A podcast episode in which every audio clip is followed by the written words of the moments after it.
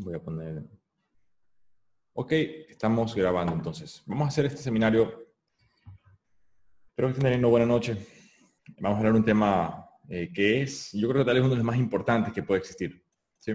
Entonces, mi nombre es Rafael Martínez y vamos a dar por inicio. ¿Cuál es el objetivo de esta charla?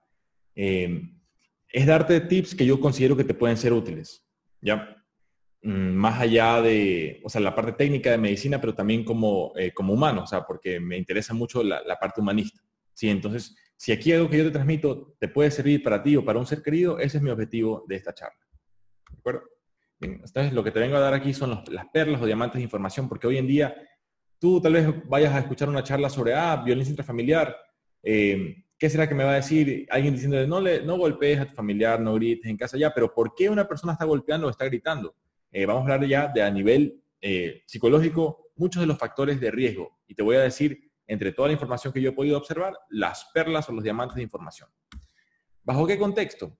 Eh, inicialmente, esta es la, tal vez una de las imágenes más comunes, ¿verdad? La persona más fuerte, más, más estatura, más fuerte, más grande, normalmente puede ejercer violencia sobre las demás personas en la familia. No necesariamente este es el caso, pero tal vez es el más común. Ahora, es muy fácil decir, bueno, esta persona aquí es el malo de la película. Eh, yo invito a preguntarnos por qué esta persona está actuando de esta manera. Normalmente no es que él quiere hacer, quiere hacer el mal a su familia. Eh, ese puede ser tal vez un porcentaje pequeño de las personas, pero en realidad la mayoría de las veces este papá normalmente quisiera algo bueno para su familia, pero no sabe cómo obtenerlo. Y al no saberlo cómo obtener, al no tener herramientas, recurren a las emociones y a los instintos. O sea, al no tener una estrategia, por algún motivo, por X motivo, tal vez él vino de una familia en la cual no hubo ciertas, ciertas situaciones como educación, por ejemplo, tal vez no hubo figura paterna, figura materna, no sabemos qué tipo de situación ocurrirá en cada hogar en particular.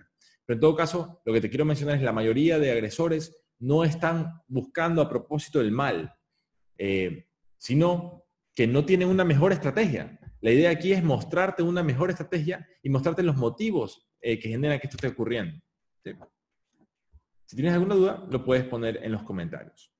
Amor y odio. ¿De acuerdo? Eh, ¿Por qué pongo aquí amor y odio? Porque aquí esto es una imagen muy clara en la cual diríamos, ah, aquí no hay amor, aquí hay odio. O tal vez alguien me podría decir, no, aquí tal vez puede haber algún tipo de amor. Eh, ¿Qué tipo de amor, por ejemplo? amor a la familia. ¿Por qué? Porque tal vez el papá está retando al hijo porque el hijo hizo algo malo, tal vez el papá está retando a la esposa por supuestamente haber hecho algo malo, tal vez lo que él quiere es obtener eh, algo bueno para su familia, pero como te digo, lo está eh, ejerciendo de una mala manera. Si entonces en el fondo él puede estar amando a su familia, pero como no sabe cómo expresarlo, lo puede estar expresando de una manera violenta. Entonces, esta es la idea, es eh, los conceptos psicológicos de qué hay detrás de este tipo de actitudes. Entonces analicemos desde la raíz. ¿Qué sería el amor? Porque te vengo a plantear sobre amor dentro de la familia. Ya, ese sería un tipo de amor, ¿verdad? Pero ¿qué sería para ti el amor? Tal vez sería, eh, tal, es una pregunta que pocas veces puede ser que nos hayamos tal vez detenido a preguntarnos.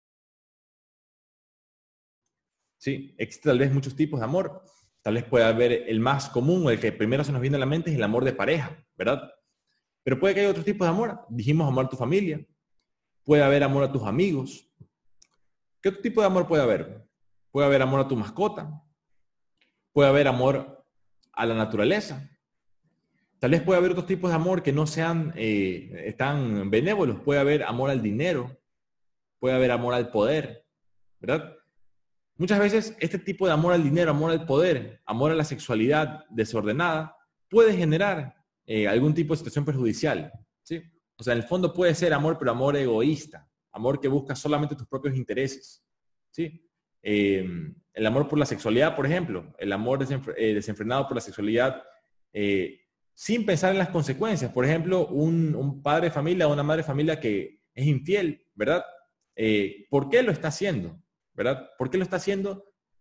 Y son algunas de las cuestiones que estamos tratando de analizar. Yo no tengo en realidad respuestas, yo estoy más que nada es planteando reflexiones, reflexiones a, conceptos que tal vez no son muy comunes, que nos detengamos un momento a pensar, bueno, ¿qué es el amor? Es verdad que hay varios tipos de amor, Tal vez el que, el que actúa con violencia en realidad quiere algo bueno, tal vez él busca algo bueno para su familia, pero no sabe cómo obtenerlo, ¿verdad? Tal vez el odio realmente puede ser un amor muy egoísta, un amor muy tonto, por decirlo de alguna manera, ¿verdad? ¿El amor es una emoción o podrá ser algo más, ¿verdad? Si tú tienes un punto de vista materialista, tú puedes decir, ah, el amor es una emoción que ocurre en el cerebro.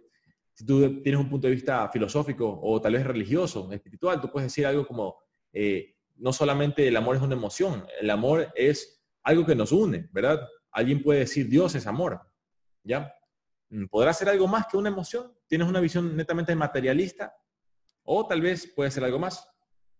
¿Y qué es el odio? Alguien te puede decir tal vez es la ausencia de amor. Alguien te puede decir es lo contrario al amor. O yo te vengo a plantear también que el odio puede ser un amor bien egoísta, bien primitivo, como te digo. El amor, el odio puede ser, el odio que expresa alguien puede ser en realidad amor al poder, amor al dinero, amor al sexo, amor a sí mismo, amor al egoísmo, ¿verdad? Y puede ser que yo por este egoísmo no me dé cuenta del daño que estoy haciendo, ¿verdad? En la mayoría de los casos. Hay una minoría que son psicópatas, o sea, hay una minoría que eh, conscientemente, o no tal vez no conscientemente, pero están buscando a propósito hacer daño, pero es la minoría de los casos. Si tienes algún comentario, alguna pregunta, lo puedes hacer. Voy a tomar agua. Eh, de hecho, me gustaría, si que, si te parece interesante incluso, eh, puedes poner, está bonito el seminario y eso sería algo chévere para mí. Bien, ¿qué es la violencia? Si te das cuenta, son conceptos eh, profundos que estamos tratando de analizar. Agradezco a las personas que están aquí en Zoom. En realidad tuve un inconveniente. Normalmente transmito en Facebook, pero esta vez no pude transmitir en Facebook. Entonces, estamos transmitiendo aquí netamente en Zoom. Igual yo puse los links. Si es que alguien desea, puede... O también lo pueden ver más tarde, porque de todos modos esto lo voy a subir a mi canal de Facebook y a eh, mi YouTube, así como el podcast. Tú puedes escuchar en Spotify o en Apple Podcast, tú puedes escuchar mi contenido. Y esta charla también va a estar allí. ¿Qué es la violencia? Normalmente hablamos de violencia cuando decimos que hay transgresión de derechos. ¿sí? O sea, en realidad eh, vamos a hacer tal vez otro momento de investigación más profunda de la violencia. Pero en realidad, si te das cuenta, cuando hay violencia es porque ha habido transgresión de derechos, no solamente violencia física, puede haber violencia emocional, psicológica, sexual, muchos tipos, ¿cierto? Entonces, cuando alguien actúa con violencia es porque ha transgredido tus derechos. Vamos a hablar un poco más también de derechos humanos. Pero en sí te quiero adelantar que los derechos humanos son algo que hemos inventado en los últimos 70, 70 años, desde la Segunda Guerra Mundial, en la que dijimos, no, ocurrieron cosas en el holocausto judío, eh, cosas que no podemos volver a permitir que ocurran cosas de esta naturaleza. Tenemos que marcar una línea de lo que es aceptable y lo que no. Y lo que es inaceptable, vamos a protegerlo eh, mediante derechos humanos. ¿ya? Si te das cuenta, en años 1200, en años 800 después de Cristo, no habían derechos humanos. O sea, si tú eras parte de una tribu eh, contraria, te podían secuestrar, te podían matar, no había ningún problema, ¿verdad? No habían derechos humanos. Ya eh, en la conquista española, si eras indígena, no habían derechos humanos para ti, en ese caso. Si es que hablamos de Estados Unidos antes de la liberación de los esclavos, ¿verdad? No habían derechos humanos para eh, cierto grupo de la población. No se consideraban seres humanos, ¿ya? Al momento que tú consideras a todos seres humanos, todos les están dando el mismo derecho. Y un derecho humano sería el no eh, recibir la violencia en realidad hay, eh, hay una serie de derechos humanos que vamos de, de, repente en otro momento a indagar acerca de. Pero te vengo a plantear que el ser humano, muchas veces su comportamiento está dado por, en parte, la función de su cerebro. ¿ya? Te planteo que muchas veces cuando, cuando es que tú actúas con violencia, normalmente cuando tú actúas con violencia luego te arrepientes, ¿verdad? Dices, chuzo, si hubiera pensado mejor, si no me hubiera dejado llevar por los instintos, por las emociones, ¿verdad? Le grité a alguien, me porté mal con alguien. ¿Por qué? Porque estaba molesto.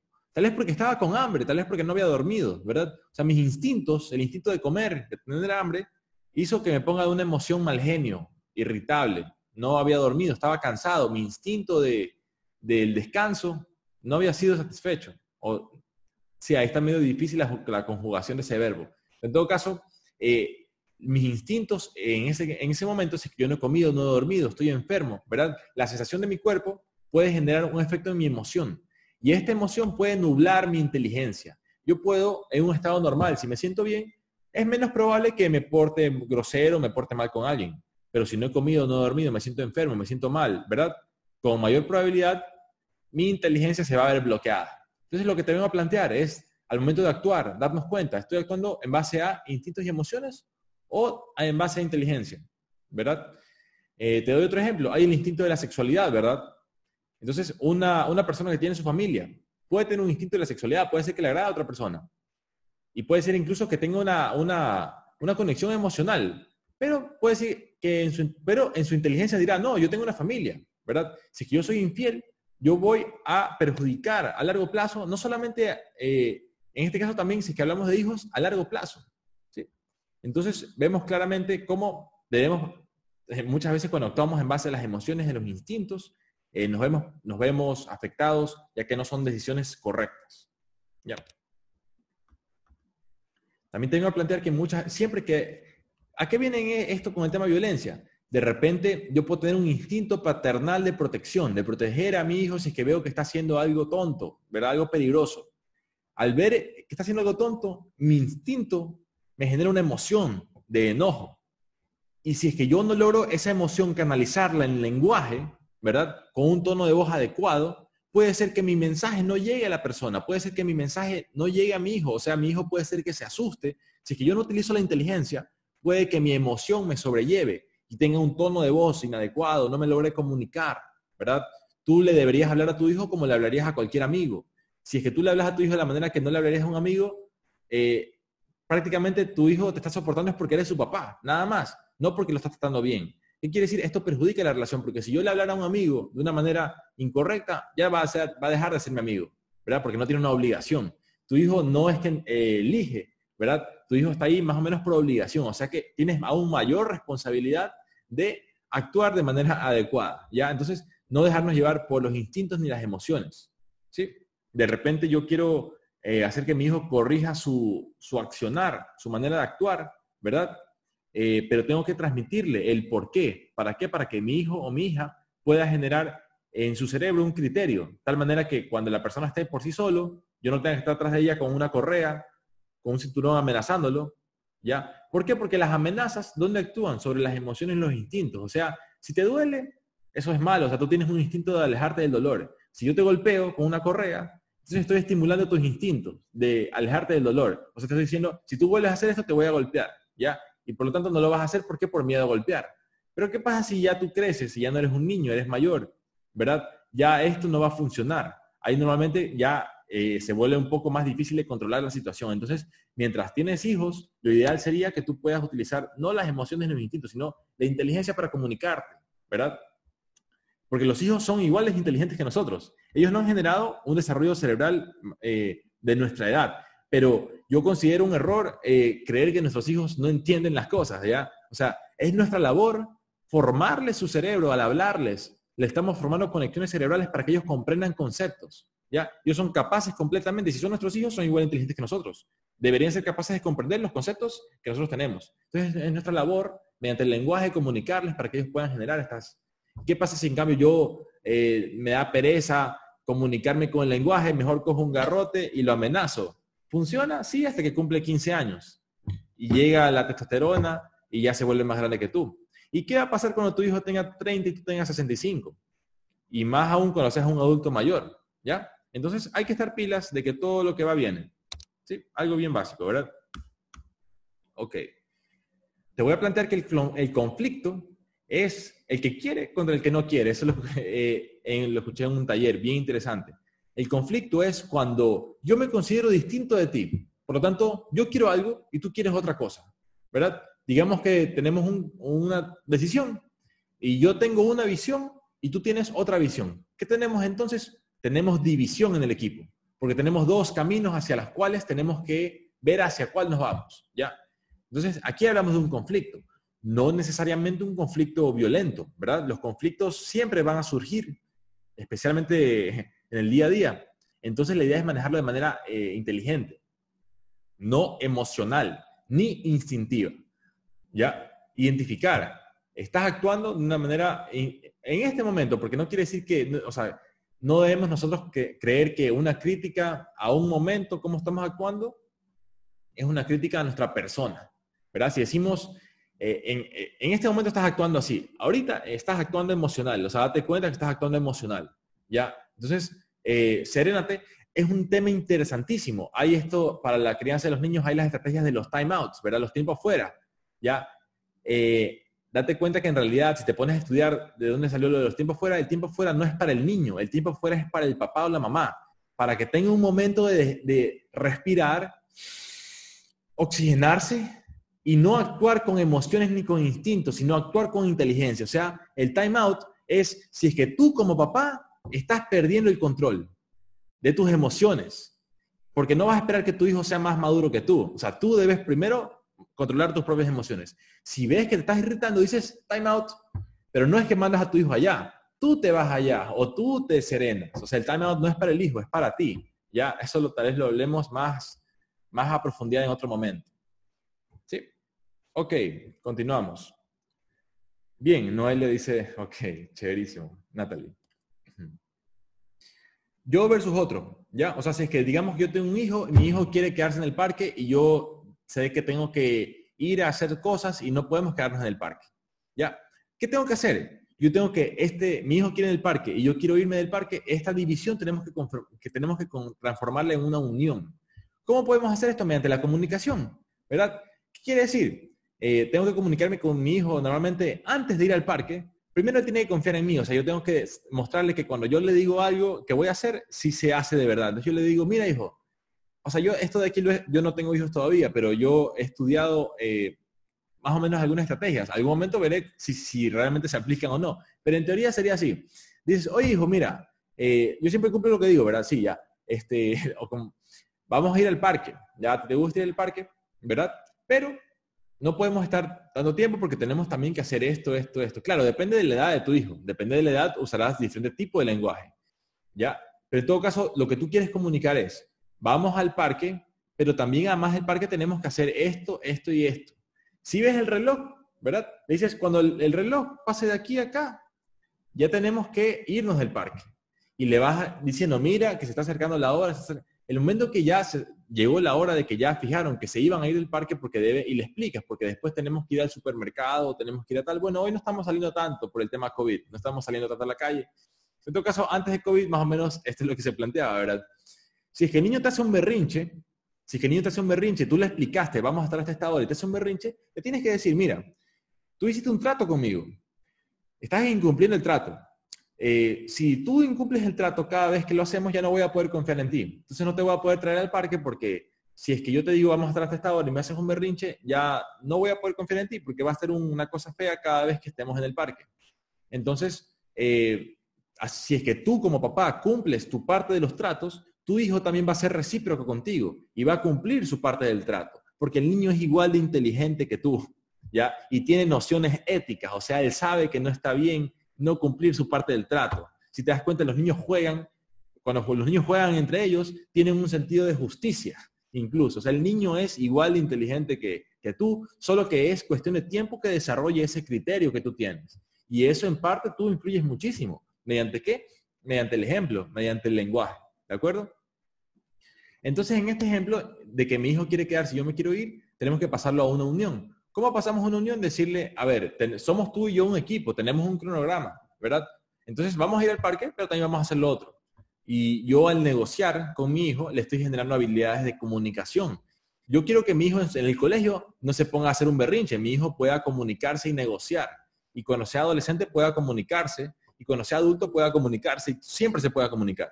¿Cómo hago esto? Comunicándome yo con él desde chiquito, no utilizando el garrote, sino utilizando la lengua.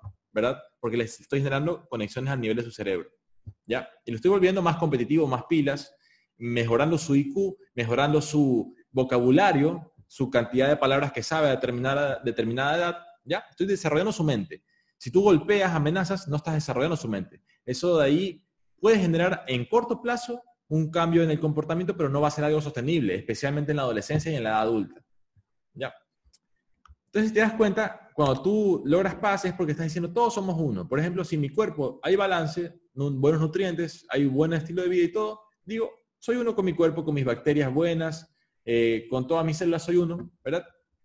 Si mi familia todo está bien, hay armonía, soy uno con mi familia. Con mi familia tenemos una visión hacia dónde queremos llegar y tenemos una, eh, un plan familiar, ¿verdad? Si yo soy uno con mi ciudad, yo no voy a botar basura a la calle. Sí, o sea, botar basura a la calle es violencia contra tu ciudad, estás transgrediendo los derechos.